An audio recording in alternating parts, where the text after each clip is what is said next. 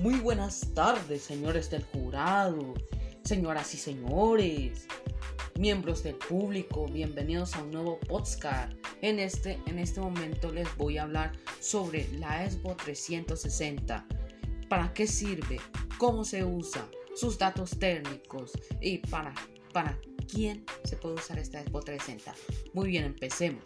La Evo 360 es una consola de juegos que sirve para entretener a los adolescentes, jóvenes, adultos y mujeres.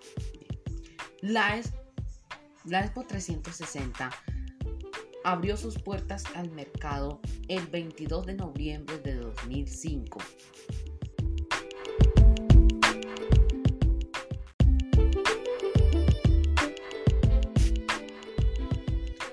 En 27 países se vendieron 83 millones de consolas Xbox 360 en tan solo 11 años. Empezó el 22 de noviembre de 2005 y terminó el 20 de abril de 2016. Los datos técnicos, el Xbox 360 tiene bastante potencia de un procesador de 3,2 GHz y 512 MB de RAM, un disco duro de 20, 60, 120, 250 y 500 GB. Un video, para que funcione esta consola debemos tener un televisor de 480i, 480p, 720i, 720p, 1080i y 1080p.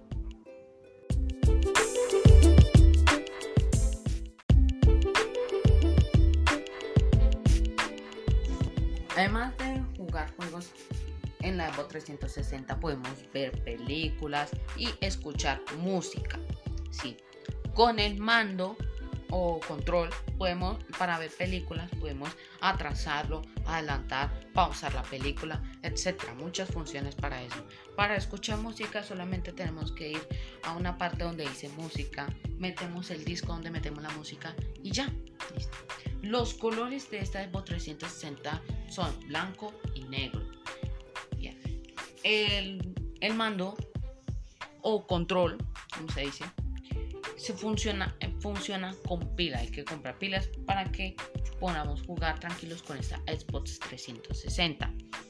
Tiene una memoria de 64, 156 y 512 megabytes para correr muchos juegos. En conclusión, esta Evo 360 a lo largo de su existencia ha vendido muchas consolas en 11 años. Es, es muy buena, eh, para, sirve para la familia, los primos, los amigos, etc. Y no hay que consumir tanto esta consola porque ya sí, porque tendríamos consecuencias, problemas mentales, juego excesivo, etc. Para los seguidores que me están escuchando en este podcast, el siguiente podcast va a ser de la PlayStation. Nos vemos.